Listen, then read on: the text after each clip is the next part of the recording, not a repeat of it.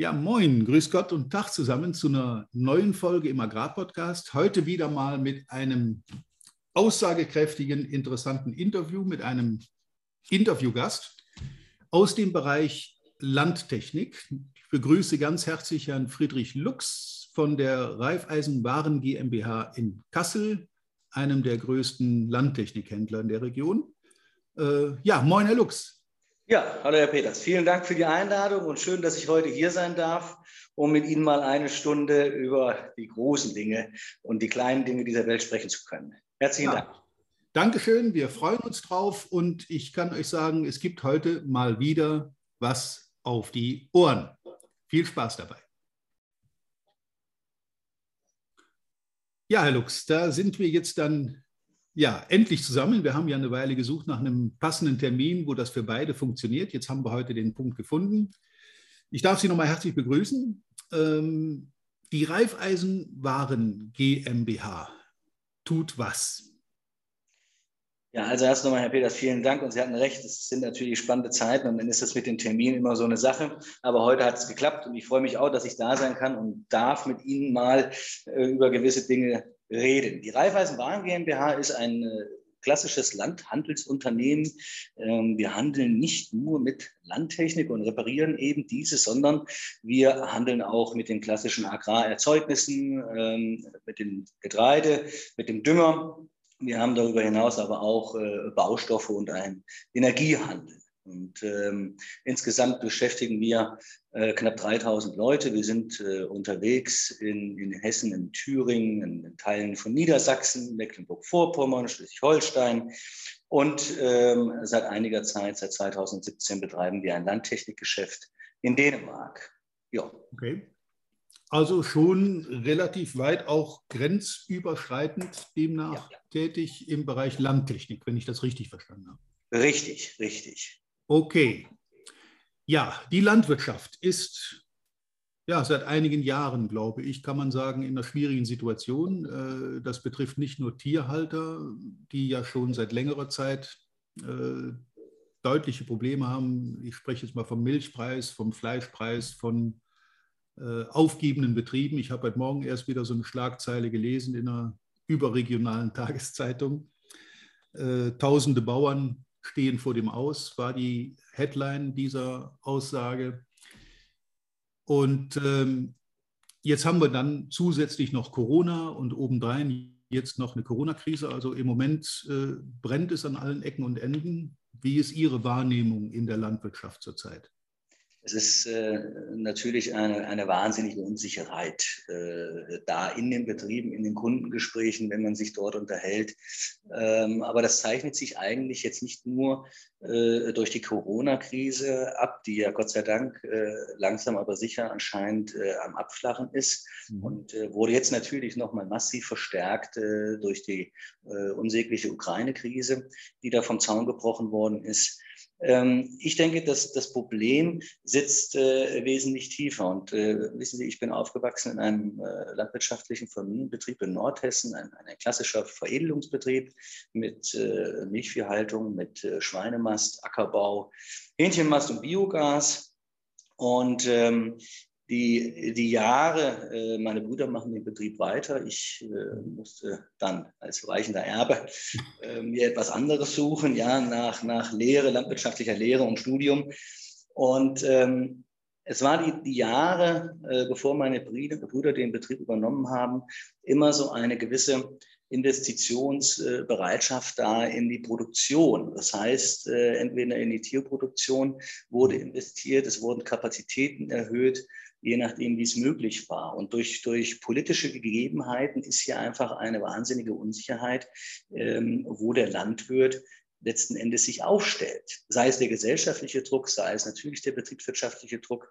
Wo lohnt es sich zu investieren, wo lohnt es sich nicht zu investieren? Und äh, das ist so die ähm, ja, Unsicherheit, die ich feststelle, auch egal in welcher Region äh, in Deutschland wir unterwegs sind. Ich äh, war lange Zeit für die Raiffeisen Waren GmbH äh, in Thüringen tätig. Mhm. Ähm, und auch dort äh, ist eine, eine Unsicherheit äh, gegeben, einfach was macht man eigentlich? Wie stellt man den Betrieb auf? Und ähm, hinzu kommt natürlich dann gerade wenn wir uns über die, die neuen Bundesländer unterhalten, äh, die Arbeitskräftethematik, dann auch in der Tierproduktion oder in der, in der, in der Produktion im Allgemeinen. Ja, ähm, also das ist, das ist so eine grundsätzliche Unsicherheit, die ich feststelle in dieser Diskussion, ähm, unabhängig auch von Corona oder vom Ukraine-Krieg. Das hat jetzt natürlich alles nochmal ähm, verschärft. Ja, mit, mit entsprechend äh, explodierenden Preisen im Futtermittelsektor, auf dem Getreidemarkt, äh, ja. mit Düngemitteln ja. etc., was die, ja. Was die Landwirte natürlich direkt zu spüren kriegen, aber zum Teil auch in ihren Verkaufserlösen nicht wirklich wiederkriegen. Also ich habe so den Eindruck, da wird irgendwo eine, ein Glied in der Kette so ein bisschen außen vor gelassen bei der ganzen Situation. Ja. Ähm, was mich etwas bedenklich stimmt, weil äh, wir müssen uns über eins im Klaren sein, wenn wir mal die Lebensgrundlagen äh, uns anschauen, dann fängt das ja an mit äh, Luft zum Atmen. Äh, Trinken ist noch eins der wichtigsten, das noch wichtiger als Essen. Und als drittes kommt schon Essen und Wohnen. Und ich stelle fest, dass wir irgendwo an, an Ästen sägen, auf denen wir selber sitzen in dieser Gesellschaft. Ne? Wir, wir bearbeiten die Energiewirtschaft. Das ist auch ein breites Thema, was in meine, aus meiner Sicht, wenn ich das hier beobachte, ich wohne ja in so einem Hotspot der Energiewirtschaft hier im, im Rheinland. Ähm, wir, wir legen da die Axt an die Grundfesten der Gesellschaft und das machen wir jetzt nach der Energie, wo ja gerade die Auswirkungen sehr deutlich werden. Gleich danach, ohne drüber nachzudenken, auch bei den Lebensmitteln, bei der Landwirtschaft. Und das, das ist ein Bereich, der mich ein bisschen, nicht ein bisschen, der mich sehr bedenklich stimmt, wenn ich mir so die gesellschaftliche Entwicklung anschaue. Ja, und das ist, äh, Herr Peters, vielleicht wirklich äh, ein Stichwort. Wir haben, äh, ich habe das äh, schon mal erwähnt äh, im Vorgespräch, äh, dass die gesellschaftliche Akzeptanz einfach für viele grundlegende Dinge, die für uns, die wie wir auf dem Land groß geworden sind, vielleicht sogar wie ich in der Landwirtschaft, die für uns einfach Gesetzmäßigkeiten sind, die normal sind, dass ein Tier geschlachtet werden muss, um Fleisch zu erzeugen, dass eine Kuh gemolken werden muss, um Milch zu bekommen und Butter herzustellen, Käse oder Joghurt. Und ähm, dafür müssen Tiere gehalten werden, dafür müssen Tiere leistungsgerecht gefüttert werden, ähm, all diese Dinge. Aber das, das ist für, sage ich mal, für die breite Bevölkerung halt äh, überhaupt nicht mehr nachvollziehbar. Und wir stellen das, äh, um wieder auf die Landtechnik zu kommen, halt sehr stark fest, wenn wir unsere Feldabende machen, wo dann natürlich auch ähm, der ein oder andere Bürger, der mit der Landwirtschaft nichts zu tun hat, der angelockt wird, sicherlich vom Blech äh, und auch von äh, ein oder anderen Würstchen und Bier, was es dann dort gibt wenn die vor den Maschinen stehen und die erste Frage stellen, meine Güte, was kostet das? Ja, und der äh, nachfolgende Satz, wenn Sie es dann einigermaßen erahnen können, äh, ist dann einfach, was müssen denn die Bauern viel Geld haben, ja, dass sie sich solche Maschinen leisten können. Und da, ähm, da habe ich dann immer die Sorge, dass die also mal abgesehen davon, ob sie sich leisten können oder nicht, ja, aber ich habe halt einfach, ich stelle halt einfach fest, dass hier in der Gesellschaft äh, überhaupt gar keine grundlegenden Zusammenhänge mehr verstanden werden. Das ist so, ja. Und ähm, wenn man sich dann die Zahlen anschaut und jeder äh, kann sich den Situationsbericht des Deutschen Bauernverbandes anschauen, da gibt es wunderbare äh, Grafiken drin, wer äh, wie in der Landwirtschaft mit der Landwirtschaft Geld verdient, in der Landwirtschaft tätig war im 19. Jahrhundert und heute äh, und so weiter. Und ähm, man hatte ja gehofft äh, am Anfang der Corona-Krise, dass die Landwirtschaft äh, nun noch mal einen anderen Stellenwert bekommt. Ich glaube, der Effekt ist relativ schnell wieder verpufft. Mhm. Ähm, ich gehe davon aus, dass es wieder ein bisschen im Fokus rücken wird, ähm, wenn die ähm, Ernte in 2022 eingefahren ist, in Anführungszeichen die teure Ernte eingefahren ist in 2022 ähm, damit möchte ich nicht ausdrücken, dass unsere Landwirte nun äh, überschwänglich Geld verdienen. Ja? Nur weil die Ernte teuer ist, denn alles andere rumherum, und da werden wir wahrscheinlich noch zu kommen, ist ja auch maßgeblich gestiegen. Ja. Und ähm, ich denke dann schon, wenn das dann eingefahren ist und die Ernte wird in den Regalen liegen oder ist zumindest weiterverarbeitet worden, dann wird auch der Letzte merken, dass äh, die Landwirtschaft etwas Essentielles ist für die hiesige Gesellschaft. Mhm. Ob man das möchte oder man möchte es nicht. Es gibt ja auch viele, die wollen so ein Thema wegdiskutieren. Ja, äh, Essen kommt ja überall her, äh, mhm. nicht mehr aus Deutschland und ich möchte auch mit der Produktion an sich nichts zu tun haben. Es sind ja auch ähm, gewisse Dinge, die die Leute auch gar nicht hören möchten. Das äh, ist schon alleine das Wort Tierproduktion, mhm. ähm, was man verwenden halten muss. Äh, damit sind wir groß geworden. Das haben wir alle irgendwann mal in der Berufsschule gelernt. Ähm, also da ist so eine gewisse, so ein gewisser Abstumpfungsgrad äh, entstanden, meiner Meinung nach. Ich, ich, weiß nicht, wie oft ich versucht habe, mir von Privatleuten erklären zu lassen, äh, die Definition des Begriffes Massentierhaltung. Äh, wo, wo, fängt es an und wo hört es auf und wann ist es bäuerliche Landwirtschaft? Ist das bis 20 Kühe oder bis 50 oder bis 100 Kühe? Genau. Ähm, ich habe noch nie eine, eine erschöpfende Antwort darauf bekommen. Äh, weil meistens diese Begrifflichkeiten ja irgendwo durch den, durch den Äther geblasen werden von Leuten, die weitgehend keine Ahnung haben. Das ist hm. leider Gottes so. Ich habe ja auch versucht, in meinem Buch da mal ein Kapitel zuzumachen, um das zu analysieren, woran das liegen könnte, dass die Gesellschaft sich derart von der Landwirtschaft entfernt hat. Und äh, ein interessantes Merkmal, auf das ich dabei gestoßen bin bei der Recherche zu diesem Thema, ähm, wir haben inzwischen einen Überhang an Bevölkerung in Städten und Ballungsgebieten. 1950 äh, war das so, dass ein Drittel, also knapp 30 Prozent der Bevölkerung in Städten gewohnt hat und 70 Prozent in ländlichen Regionen und die alle irgendwo auch mit Landwirtschaft in irgendeiner Form direkt in Berührung waren. Ja. Und selbst die Leute, die in der Stadt gewohnt haben zu dieser Zeit, hatten immer noch irgendeinen Ursprung auf einem Bauernhof oder von irgendeinem ländlichen äh, Umfeld, sind dann wegen einem Job in die Stadt gegangen, in die Fabrik oder sonst wohin, aber hatten immer noch den bäuerlichen Ursprung. Mittlerweile ist es so, dass annähernd äh, 60 Prozent in den großen Städten leben und Ballungsgebieten und das in der zweiten, dritten oder sogar vierten Generation. Und die haben diesen Bezug zum Land komplett verloren die wissen nicht mehr, wie das ist, wenn eine Kuh kalbt oder wenn eine Kuh gemolken wird oder wenn eine Totgeburt oder alles oder selbst Hausschlachtungen, die wir ja, glaube ich, alle irgendwo noch erlebt haben. Und das selber noch machen. Ja, ja. Ich habe kürzlich mal in einem, in einem privaten Freundeskreis erzählt, dass ich als Kind und als Jugendlicher 40 Karnickel gehalten habe in so einem selbstgezimmerten Stall mit vielen Fächern und Karnickeldraht davor und die wurden halt mit äh, Abfällen vom Hof gemästet. Und irgendwann, kurz vor Weihnachten, war dann äh, Ernte. Und ich habe die Tiere auch selber bearbeitet und verarbeitet und habe die an der Leiter aufgehängt und das Fell über die Ohren gezogen. Ähm, wenn, wenn Sie das im privaten Umfeld erzählen, dann kriegen die riesen große Augen. Ja, wie kann man denn so niedliche Kuscheltiere da einfach töten? Und das ist ja, weil die Leute die essen wollten. Das waren Weihnachtsbraten zu der Zeit. Mhm. Und ich habe als Jugendlicher mein Taschengeld damit aufgebessert, dass ich zu Weihnachten eben Kohle hatte. Das war eine relativ einfache Sache. Wenn man den Leuten erklären muss, dass eine Kuh halt auch erst kalben muss, bevor sie äh, Milch gibt. Ja. Ähm, das gehört ja nur zu den Grundmäßigkeiten oder Grundletzlichkeiten äh, ja, einfach dazu.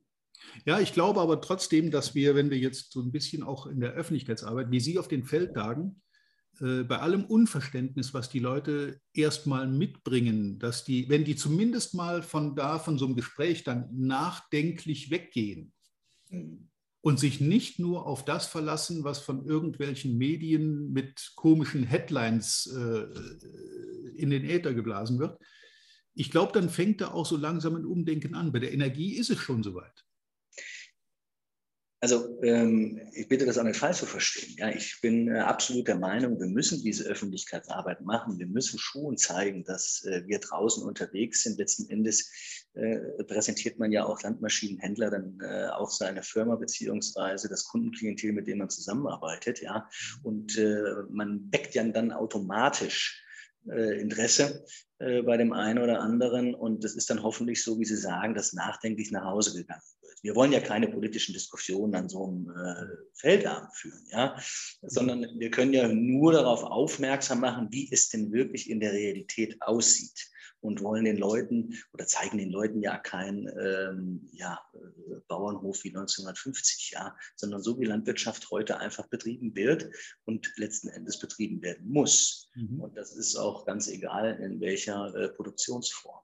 Ja. Ja, das ist so, wenn ich dann so Berichte sehe, wo es dann wieder mal um, was weiß ich, Nitrat im Grundwasser geht und so weiter, dann wird dann irgend so ein Teaser genommen, ein Foto von einem äh, Landwirt in den 50er, 60er Jahren, der mit seinem Hanomag, mit einem ja, alten ja. Güllefass, mit Prallteller hinten dran durch die Gegend fährt und das Zeug durch die Gegend spritzt. Äh, das hat mit den Realitäten natürlich nur sehr bedingt zu tun. Ne? Also ich weiß nicht, wie lange ich schon keinen Prallteller-Güllewagen mehr gesehen habe. Es mag den einen oder anderen Einsiedler geben, der das heute noch äh, so praktiziert, aber in der Öffentlichkeit wird das eben rübergebracht, als wenn das die normale Landwirtschaft wäre. Habe ich, da muss ich auch sagen, ich war ja bei den, bei den Bauernprotesten ziemlich ganz, ganz vorne mit dabei. 2019. Ich kann mich erinnern, dass der, oder ich sage es mal anders, ich bin, glaube ich, einer der Initiatoren, dass die Bauern die Sternfahrten gemacht haben. Äh, ich habe damals die, zu diesen Sternfahrten erstmals aufgerufen, wo die dann äh, nach Bonn zunächst mhm. gefahren sind und in die Großstädte gefahren sind.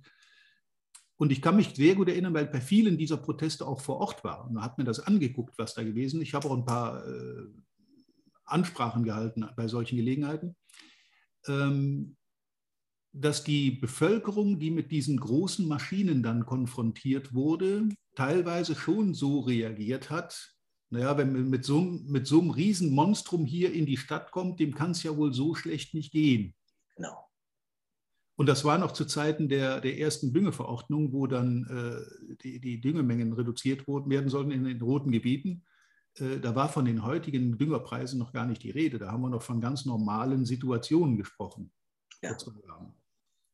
Oder mittlerweile sind das ja schon drei Jahre fast, zweieinhalb Jahre. Ja, ja. Und diese also, Diskussion in der Öffentlichkeit, die haben wir zu führen, glaube ich. Das, äh, aber es kommt in das Bewusstsein der Leute, stelle ich fest, schon auch ein bisschen rüber, dass man eben seine Lebensmittelversorgung nicht selber ohne Not in Gefahr bringen darf. Ich wünsche mir auf gar keinen Fall, dass es schlechter wird. Ich bin ganz ehrlich. Ich glaube, wir haben alle einen gewissen Standard, an dem man sich aber letzten Endes jeder gewöhnt hat. Äh, auch wir, wie wir wahrscheinlich ein bisschen intensiveres Wissen haben. Ähm, ich denke schon, dass es äh, wesentlich in den, in den Fokus rücken wird der Öffentlichkeit, wenn die Regale, und das tut es ja zurzeit, äh, mal nicht mehr so voll sind, wie man das gewohnt ist. Und dann wird bei dem einen oder anderen, denke ich, auch ein gewisser Aha-Effekt einsetzen. Sie sagten ja eben, Sie machen auch Baustoffe. Ich kann mir vorstellen, dass viele Bauherren, die jetzt in der Bauphase sind, das schon sehr, sehr schmerzlich festgestellt haben, dass ein, ein, Dachstuhl eben nicht mehr einfach kalkulierbar ist für in drei Monaten, sondern äh, dass dann. Es kommen tagesaktuelle Preise. Tagespreise genannt werden und dass man eben keine feste, auch Handwerker. Ich, ich, ich habe Speditionen, die mir sagen, wir haben jetzt in unsere Verträge eine Variable eingebaut für die äh, Spritkosten weil wir die gestiegenen Spritpreise nicht mehr kompensieren können aus unserer knappen Marge müssen wir in die Verträge jetzt äh, einen Passus einbauen, dass bei einer entsprechenden Steigerung von Preisen auch die Transporterlöse höher sein müssen. Nun, wir hatten ja äh, etwas Sorge, oder das ist ja in der Landtechnik ähnlich. Ja, äh, es gibt verschiedene Landtechnikhersteller und äh, die arbeiten mit Preiskleidklauseln und all diesen Dingen, die jetzt die Ukraine-Krise und die Corona-Krise mit sich gebracht haben. Ähm, und das macht eine Kalkulation einer Maschine schon sehr schwierig. Ähm, mhm. wenn, wenn Sie eine Preisbindung haben von drei Monaten, wissen aber, dass die Maschine sowieso acht Monate Lieferzeit hat. Ja? Und wie soll ich denn dann dem Kunde Lux ein, ein, ein Preisangebot machen für die Maschine. Ja, der möchte ja wissen, äh, für welchen Preis er die Maschine einkauft. Ja, mhm. ähm, damit auch er letzten Endes seine Kalkulation machen kann. Und ähm, ja, das sind wirklich spannende Zeiten und äh, wir, wir als Händler, ähm, wir müssen natürlich das ein oder andere Risiko dann auch eingehen. Das ist uns allen bewusst. Und wir haben ja das Riesenglück, dass wir äh, mit Kunden zu tun haben, wo wir über Generationen in der Regel Geschäft machen. Ja, also das ist nicht das äh, Autogeschäft äh, im Internet und das ist auch, und das ist meine feste Überzeugung, das wird es auch nie werden. Ja, wir werden sicherlich weiterhin natürlich auch die eine oder andere Gebrauchmaschine äh, über das Internet vermarkten. Das äh, gehört heute dazu. Aber zum Schluss betreiben wir ein Geschäft mit Investitionsgütern und äh, das lebt von der persönlichen Beziehung. Ja, und äh, da müssen wir uns äh, wirklich hüten, äh, unseren Kunden so vor den Kopf zu stoßen mit irgendwelchen Regularien, äh, die nachher zum Schluss sowieso nicht zu halten sind. Ja, ich kann Ihnen heute keinen Schlepper für 10.000 Euro verkaufen und sage Ihnen dann morgen, wenn ich ihn ausliefere, jetzt brauche ich aber 15.000 Euro. Ja, das ähm, würde wahrscheinlich nicht ganz so gut ankommen.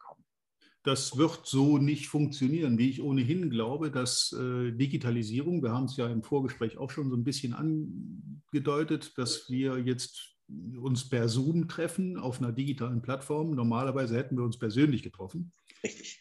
Ähm, die, die Frage, die sich mir stellt, ist, wird der Handel durch die Bank digitalisiert? Was ich persönlich, da kann ich auch gleich mal ein Statement dazu abgeben. Ich glaube, dass es bestimmte Dinge gibt, die man durchaus leicht digitalisieren oder online handeln kann, so im Sinne von Amazon. Einfache, ja, leicht transportierbare, logistisch handhabbare Produkte. Aber dass es in dem klassischen Handel nicht auf eine 100% Digitalisierung hinausläuft. Es wird das geben, es wird da einiges auch passieren, glaube ich. Aber dass da so ein neues Amazon entsteht, das sehe ich persönlich nicht mehr. Ähm, es wird, also diese digitale Transformation, sagt man ja auch so schön, ähm, die schreitet voran und wir stecken mittendrin, vielleicht sogar noch in den Kinderschuhen in vielen Teilen. Ähm, aber das wird auch nicht aufzuhalten sein. Das äh, wird definitiv kommen. Aber eben, und Sie sagten das, in leicht handhabbaren Produkten. Ja, äh, sei es von mir aus, dass das äh, Spray, WD-40 und äh, diese Dinge, Ersatzteile zum Teil sicherlich werden online gehandelt. Aber wenn wir uns heute über Maschineninvestitionen über 50, 100, 200, 300, 500.000 Euro unterhalten, ich glaube schon, äh, wenn es dann um die Investitionsgüter geht, dass der Kunde dort einen persönlichen Ansprechpartner haben möchte, der ihm ja mit Rat und Tat zur Seite steht und letzten Endes auch zur Seite steht, wenn es mal Probleme gibt. Ja, und das ist dann spätestens, wenn so eine Maschine laufen muss, dann gibt es auch mal Probleme. Man mag es kaum glauben und wir glauben das ja auch manchmal nicht, ja, aber sie gehen auch mal kaputt. Und dann braucht der Kunde, der Landwirt schon äh, einen Ansprechpartner. Davon, das wird auch so bleiben, bin ich von überzeugt. Ja, ich, also kann, selbst, ja. Äh, ich kann davon ein Lied singen, weil ich bin äh, hier mit äh, einer amerikanischen Computerfirma, die ein Obst als Logo hat äh, ziemlich komplett ausgerüstet, mein ganzes Büro umgestellt mit einigen zigtausend Euro, die an Investitionen notwendig waren, um das System auch dahin zu kriegen, weil ich dachte, das ist eine gute Idee, sieht klasse aus. Aber dann tauchen so die ein oder anderen Probleme auch bei diesem Premium-Produkt zum dreifachen Preis aller anderen Mitbewerber auf. Äh, und dann stehen sie mit ihrem teuren Produkt irgendwo schon ziemlich alleine. Da gibt es eine Service-Hotline, da können Sie anrufen und einen Termin vereinbaren. Dann fahren Sie zum Termin und dann müssen Sie das Ding drei Wochen da lassen. Ich sage, Leute, ich, ich brauche das als Arbeitsmittel. Ich, ich arbeite mit diesem Gerät. Ich kann das jetzt nicht drei Wochen hier stehen lassen. Ja, äh, dann, können wir, dann können wir Ihnen nicht helfen. Haben Sie denn kein Backup-Gerät? War seine Frage dann. Ja, ich sage, das wäre also so, dass ich mir, wenn ich mir ein Auto kaufe, und sicher sein will, dass ich von A nach B komme, muss ich mir ein Zweitauto daneben stellen für den Fall, dass das ausfällt. Also ich kaufe mir jetzt gleich zwei Laptops zum dreifachen Preis, also die sechsfache Summe, damit, wenn ich damit arbeiten will, also das so nutzen, wie ich, wie ich das auch vorhabe, dass ich dann eben auch sicher nutzen kann. Ja, das ist äh, Stand der Technik, da müssen Sie dann eben so mit leben. Das war die Aussage, die da kam. Also ich war da recht unbefriedigt von dem Service. Deswegen ist für mich klar, äh, dass in so einem Fall irgendeine eine, eine Vermittlungsstelle dazwischen gehört, ein, ein, ein Dienstleister, der die Technik betreut und mir dann auch sehr kurzfristig, unabhängig vom Herstellerkonzern, mir sagt, hier hast du ein Ersatzgerät für die nächsten zwei Wochen und jetzt, äh, wir reparieren das sofort und dann kriegst du das Gerät zurück im neuen Stand. Und das sind so Dinge, wo ich sage, okay, damit kann ich ja leben. Das wird mir aber ein Hersteller in Amerika so nicht anbieten. Und das ist ja der wesentliche Punkt. Und dann darf man ja eins nicht vergessen, äh, sicherlich ist das der Computer oder das Beispiel mit des Computers, was Sie gerade beschrieben haben. Ja? Ähm, und für unsere Kunden ist es ja dann letzten Endes wir arbeiten oder Sie arbeiten mit der Natur. Und mhm. äh, die Natur lässt sich nun auch schlecht planen. Ja, wenn gutes Wetter ist, dann muss gefahren werden. Und wenn dann die Maschine steht, äh, dann wird der Druck nochmal höher. Erstmal beim mhm. Kunden, äh, dann bei den, bei den äh, Damen und Herren in den Werkstätten. Ähm, und ja, dann, dann müssen wir als, als Händler in der Lage sein, Lösungen anzubieten. Ja. Gut, wir, wir, können uns das, wir als Bauernsöhne können uns das super vorstellen. Wenn Getreideernte ist und es hängt ein Gewitter über dem Dorf und Sie haben aber noch ein paar Hektar abzurappeln, ja. dann darf an den Mähdreschern nichts passieren. Weil dann ja, ja. kann es Ihnen passieren, dass Sie 14 Tage oder drei Wochen nicht mehr auf den Acker kommen und dann die Ernte vielleicht sogar äh, verloren geht. Das muss man ja einfach so sagen. Wenn es dann mal drei Wochen durchregnet in so einem Sommer, das haben wir ja schon gehabt, solche Situationen, ähm, das, das ist eine, eine Katastrophe für jeden Betrieb. Und da dürfen Sie den Kunden auch nicht im wahrsten Sinne des Wortes im Regen stehen lassen. Absolut, ja. Ja. Und müssen Sie dann alle Hebel und Bewegungen setzen. Und das, ähm, äh, da haben wir, ich sag mal, als, als äh, etwas größerer Händler dann in dem Falle auch äh, den Vorteil, wenn man das so sagen darf, äh, dass man dann natürlich auf den einen oder anderen zurückgreifen kann. Also Standort, überregional und so weiter, dass man dort helfen kann. Ja. ja. Und Sie müssen natürlich eine Frage fällt mir noch gerade ein nebenbei, wo wir eben dann über Investitionen und teure Geräte gesprochen haben. Äh, kann ich Ihnen auch nicht ganz ersparen, die Frage. Äh, wenn man die Presse verfolgt, also die Fachpresse, die Agrarpresse, ähm, dann war festzustellen, dass in den letzten zwei Jahren Corona-Zeit, ohne, ohne Ukraine-Krise, das war noch nicht, aber dass praktisch hintereinander weg Rekordumsätze der Agrartechnikhersteller gemeldet wurden. Mhm. Also mit wenigen Ausnahmen haben alle in den höchsten Tönen euphorisch über die abgelaufenen Jahre gesprochen, mit Steigerungen von 10, 12, 15 Prozent, 20 Prozent in den Umsätzen, in den Absatzzahlen und so weiter. Wie passt das zusammen mit der Situation der Landwirtschaft? Dass die Leute eben doch mehr investieren Sie würden mir einen riesen Gefallen tun, wenn Sie als nächstes dann jemanden aus ähm, Markt Oberdorf oder aus den USA einladen würden zu, zu Ihrem äh, Kamingespräch, ja. Ähm, aber Sie haben, Sie haben natürlich vollkommen recht. Also wir haben das festgestellt äh, in der Corona-Krise, dass dann anscheinend äh, oder tatsächlich die Lieferketten gestört waren, dass Betriebe stillgelegt waren aufgrund von Corona, dass die Mitarbeiter einfach erkrankt waren und ähm, dann, dann der Jahresendspurt, äh, dass die Maschinen dann natürlich von den Höfen müssen ähm, aufgrund der Bilanzen. Mhm. Und dann wird einem dann im Februar, März werden einem dann Rekordergebnisse präsentiert. Das passt okay. äh, selbst für mich auch, bin ich ganz ehrlich, äh, nicht zusammen. Aber ähm, es ist ähm, so, der Investitions- ähm, oder die Investitionsbereitschaft der Kunden, das äh, sind wir vielleicht wieder bei der Ausgangssituation oder Diskussion, die wir eben hatten, die Investitionsbereitschaft in Landtechnik, in Güter, die einen gewissen, eine gewisse Wertstabilität haben, mhm. Ähm, in der Corona-Krise als auch jetzt in der Ukraine-Krise, ähm, die war durchaus gegeben. Ich denke mhm. schon, dass der eine oder andere aufgrund mangelnder Alternativen, also der Investition es, es, gibt den einen oder anderen, und ich rede jetzt vielleicht auch nicht von den, von den Veredelungsbetrieben, sondern ähm, wirklich, dass Betriebe vielleicht auch gute Ergebnisse gemacht haben, auch in der Landwirtschaft. Und dann stellt sich natürlich die Frage, wohin investiert man das Geld, was vielleicht aus steuerlichen Gründen noch investiert werden müsste. Ja. Und äh, so, in der Tierproduktion ist es schwierig, aus gesellschaftlichen Gründen und aus politischen Gründen, all den Dinge, die wir vorhin besprochen haben. Grund und Boden ähm, wird zunehmend schwerer, ja. Ähm, und dann, dann, dann wird vielleicht der ein oder andere Euro dann doch nochmal in einen wertstabilen Traktor, egal welcher Marke, ja. äh, investiert. Und ähm, ich denke, das ist ein wesentlicher Teil, warum die letzten beiden Jahre dann auch für uns ähm, so weiterliefen, erstmal trotz der Krisen um uns herum. Das ich hatte da so ein, so ein interessantes Erlebnis ganz zu Beginn der Corona-Krise, Anfang 20 war das, so Frühjahr, Frühsommer 20, hatte ich einen Kontakt mit einem äh, Mitarbeiter in, in einem, bei einem Landtechnikhandel tatsächlich. Mhm. Und der mir dann sagte, dass äh, das Neugeschäft jetzt mehr oder weniger von jetzt auf gleich auf Null gefallen ist. Mhm. Und dafür aber die Werkstatt komplett überläuft. Da wissen sie die Aufträge nicht abzuarbeiten. Im Sinne von, er hat es dann so interpretiert, dass die Leute jetzt Investitionen canceln, und stattdessen die alten Geräte nochmal durchreparieren. Das wäre jetzt der logische, die logische Folge daraus.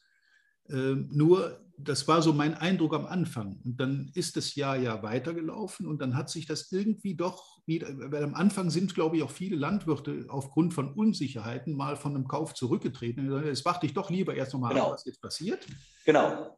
Aber das hat sich dann im Laufe des Jahres 20 doch irgendwo wieder gedreht, diese, diese Haltung der, der Kunden.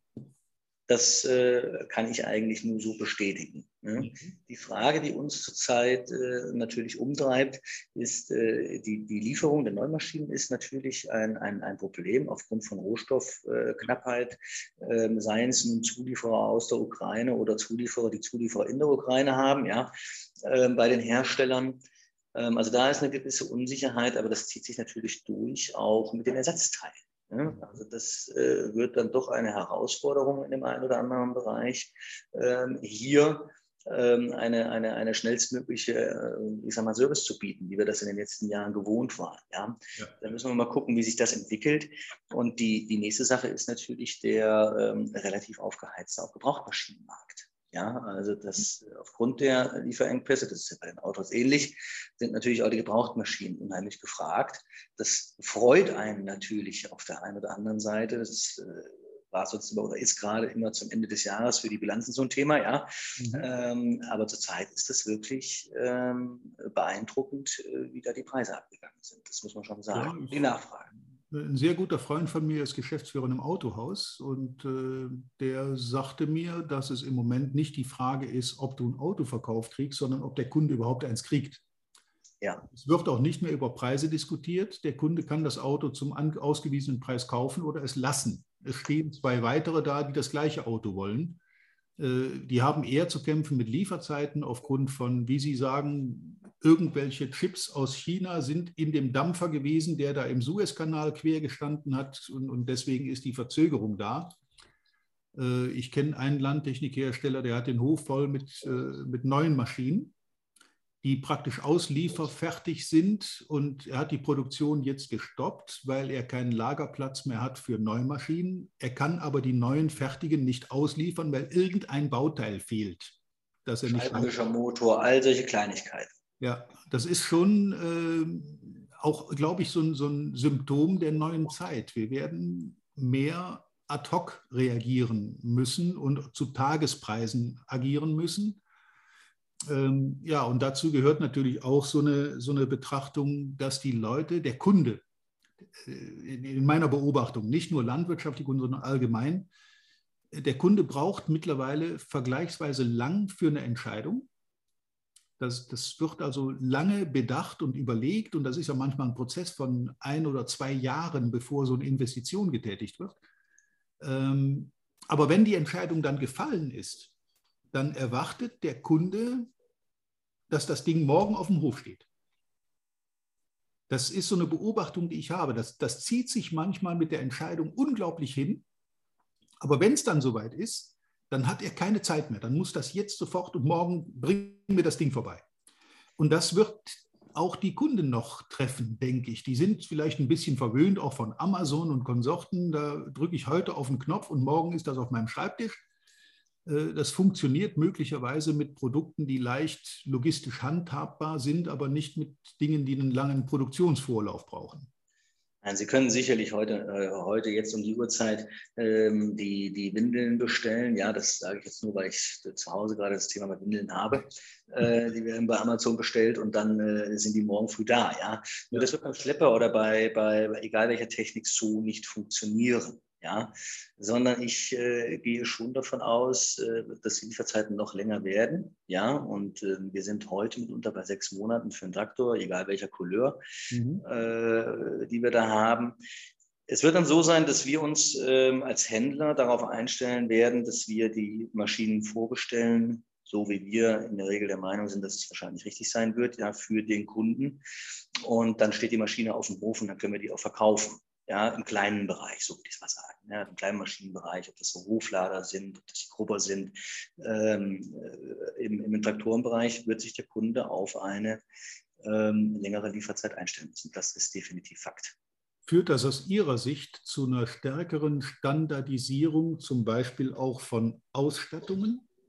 Weil Sie können als Händler ja nicht jede Möglichkeit der Sonderausstattung auf dem Hof vorhalten. Das, das deswegen, deswegen sage ich ja maximal, maximal in diesem kleinen Traktorenbereich, also für Hoflader oder eben in, der, in Teilen der Bodenbearbeitung. Ähm, aber im Traktorenbereich wo wir hin verkaufen, in die wirklichen, ich sag mal, Profibetriebe und jeder Landwirt, der äh, heute Landwirtschaft betreibt, ist ein Profibetrieb. Es gibt die mannigfaltigsten äh, Ausstattungsvarianten. Äh, dann kommen wir wieder zur Digitalisierung, ähm, was da gewählt werden kann und was nicht gewählt werden kann. Und deswegen werden wir standardmäßig keine uns Traktoren wie Autos an den Zaun stellen können und sagen können, da stehen 50 Stück, suchen Sie sich einen aus. Das äh, wird wahrscheinlich nicht funktionieren. Das funktioniert selbst im Pkw-Handel ja nicht mehr, weil Sie können die, gut, bei Schleppern gibt es immer meistens nur eine Farbe. Das ist irgendwo von der, von der Marke abhängig. Ja. Aber äh, ich sage mal, ein Pkw, da, da gibt es äh, 50 Farben für irgendein so Modell und 300 verschiedene Ausstattungslinien. Und wenn dann die Innenknöpfe nicht in creme-weiß sind, wie der Kunde das gerne haben will, dann kauft er das Ding nicht. Ja. Wohingegen er bei einem Gebrauchtwagen natürlich eher der Meinung ist, ich nehme das, was da steht. Auch wenn da jetzt das eine oder andere Kleinigkeit, wenn die nicht so unbedingt meinen hundertprozentigen äh, Wünschen entspricht, dann nehme ich den Wagen trotzdem, weil er ist halt verfügbar. Ja.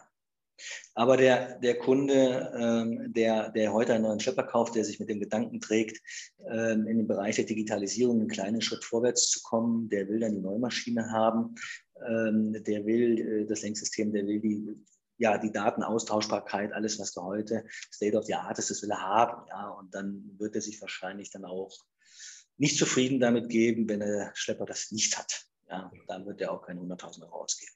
Das kann ich mir gut vorstellen. Okay. Ja, ein breiter Überblick über den Landtechnikmarkt. Sie vertreiben ja in Ihrem Geschäft bestimmte Marken, nehme ich an, ja. die Äh, namhaft sind von den entsprechenden Herstellern. Die können Sie auch gerne nennen, wenn Sie mögen. Also okay, gut. Nein, wir sind in wir, dem Umfeld nichts zu sagen. Wenn Sie da gerne mal sich outen wollen, dann können Sie das gerne tun. Wir haben uns äh, seit geraumer Zeit darauf äh, verständigt, dass wir ähm, rein Eco vertreiben äh, im mhm. Traktorenbereich. Also wir sind äh, mit Fendt, mit Waltraum, mit Massa Ferguson unterwegs. Das machen wir auch exklusiv und nichts mehr davor, nichts mehr dahinter. Okay. Und das hat sich letzten Endes auch als äh, für uns zumindest, für unsere Mitarbeiter vor allen Dingen als richtig erwiesen. Konzentrieren Sie sich auf eins, machen Sie das richtig ja. und dann, dann wird man auch letzten Endes Erfolg haben. Und ähm, ja, das hat uns die letzten Jahre eigentlich ganz gut getragen, ähm, oder Partnerschaft mit dem Hersteller. Und ähm, ja, können wir sehr zufrieden sein. Wir haben natürlich dieselben Probleme wie jeder andere auch, äh, der in Anführungszeichen im handwerklichen Beruf unterwegs ist. Das ist die neuen Mitarbeiter finden. Ja, junge Leute, die man dafür aber letzten Endes auch begeistern kann, in ja. einer Landtechnik, Werkstatt zu arbeiten, ja, äh, und da halt nicht nur den großen Fendt reparieren, äh, sondern dann eben auch mal einen Futtermischwagen, ein Güllefass, all das, was wieder jetzt dazugehört, ja. Da sind wir wieder am Anfang. Ähm, ja, ein Futtermischwagen stinkt mitunter auch mal und ein Güllefass auch, ja, wenn er repariert wird. Und ähm, da muss man die jungen Leute schon begeistern. Und dann brauchen sie halt auch mehr ähm, wie ein tolles Logo irgendwo, sondern dann müssen sie den Leuten auch was bieten. Ne? Und in ja, das, das, kann man ja durchaus auch als Aufruf äh, verstehen und ich würde das auch gerne sogar noch bekräftigen. Es ist, äh, äh, ich, ich, glaube, die Zeit ist auch vorbei, wo, die, wo irgendjemand mit einem Latte Macchiato in einem Coworking Space auf dem Kudamm in Berlin sitzt und die 500. Spiele-App entwickelt. Ja wir müssen einfach auch immer noch Leute haben, die mal einen Schraubenschlüssel, einen Hammer und irgendwas in die Hand nehmen können und was Produktives erschaffen können.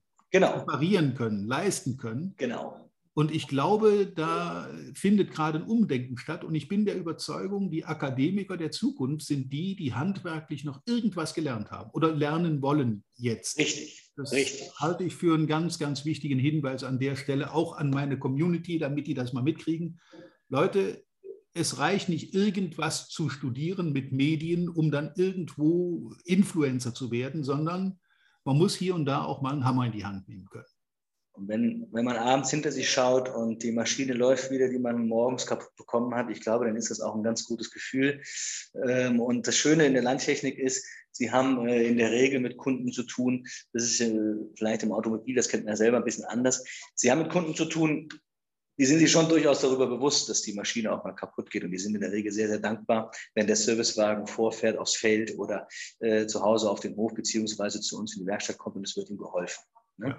Und ähm, ja, das ist, glaube ich, im Automobilbereich, da ist die Erwartungshaltung nochmal eine andere. Ne? Ja, Weil die Maschinen einfach was anderes leisten bei uns. Zumal, äh, das sei an der Stelle noch angemerkt, in, in meiner Reichweite, in den Leuten, die den Podcast hören, findet man ja geballt ähnliche Biografien wie die von uns beiden. Also irgendwo auf dem Hof aufgewachsen, Hofvertriebener Zweit- oder Drittgeborener und dann muss man halt irgendwo was machen. Und dann bleiben sie irgendwo, wenn es ihnen denn liegt, wenn das genetisch so verankert ist, in oder in der Landwirtschaft irgendwo tätig.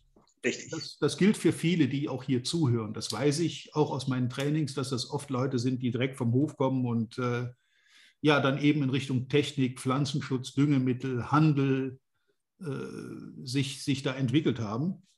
Und das ist eine gute Voraussetzung für solche Jobs, finde ich. Und weil, weil man dann natürlich auch weiß, man bleibt im gleichen Metier und die Kunden, mit denen wir zu tun haben, das macht ja letzten Endes auch einen wahnsinnigen Spaß, ja. äh, mit denen zu arbeiten. Ja, also das äh, darf man, glaube ich, auch mal so sagen, weil man einfach mit, ich hoffe, äh, jetzt jemand, der mit Landwirtschaft nichts zu tun hat, wird es mir nicht übel nehmen, Sie haben mit vernünftigen Leuten zu tun. Ja. Das und ist der selbst, selbst der, der, der Waldschrat auf der hinterletzten Waldlichtung, der da seinen Betrieb betreibt, ich finde sowas immer noch faszinierend, wenn ich auf so einen Betrieb komme und sehe, dass die da so vor sich hin werkeln und ihr Ding machen. Ja. Und mit all ihren Eigenheiten sind das durchaus äh, ja, sympathische Leute. Ich habe gern mit denen zu tun. Genau so ist es. Muss man so sagen. Das ist ein gutes Schlusswort, würde ich fast sagen an der Stelle. Ja, die Stunde schon rum, wahrhaftig. Ja, mit, mit Blick auf die Uhr, äh, denke ich, sollten wir dann die Hörer auch nicht noch länger fesseln, weil so ein Interview dauert halt immer irgendwo so eine Dreiviertelstunde, würde ich mal sagen. Ja. Grob, damit man auch mal zu Wort kommt und auch ein paar Dinge beleuchten kann mit ein paar Hintergründen. An der Stelle darf ich mich ganz herzlich bedanken für den Einblick in die Landtechnik, aber auch in den Agrarhandel, Herr Lux, bei Ihnen, für die Bereitschaft, hier teilzunehmen und äh, ja, ich wünsche allen meinen Zuhörern viel Spaß und neue Erkenntnisse mit dem hier heute Gesagten und Gehörten. Ich bedanke mich auch, Herr Peters. Vielen Dank. Dann, wir bleiben in Kontakt. Tschüss.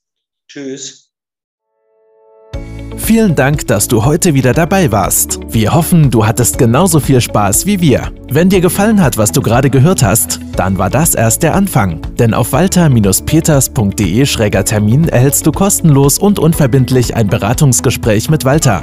In diesem 30-minütigen, völlig kostenfreien Erstgespräch erarbeitet Walter mit dir einen Schritt-für-Schritt-Plan, den du direkt anwenden kannst. Du lernst zum Beispiel, wie du deinen Umsatz innerhalb weniger Wochen deutlich steigerst, wie du mehr Neukunden für dich gewinnst und deine Verkaufsgespräche erfolgreich abschließt. Da Walter immer nur eine begrenzte Zahl von Anfragen bearbeiten kann, warte nicht zu lange. Denn Fakt ist, wer weiterkommen will, braucht einen Experten. Walter hat mit über 40 Jahren im Vertrieb und 15 Jahren als Trainer schon zahlreichen erfolgreichen Unternehmen dabei geholfen, ihre Umsätze massiv zu steigern und Kundenverhandlungen deutlich zu vereinfachen. Wenn du also wissen willst, ob du für ein Erstgespräch in Frage kommst, geh auf walter-peters.de-termin und fülle das Formular aus. Bis zum nächsten Mal bei Erfolgreich im Agrarvertrieb, der Agrarpodcast. Wir wünschen dir reiche Ernte.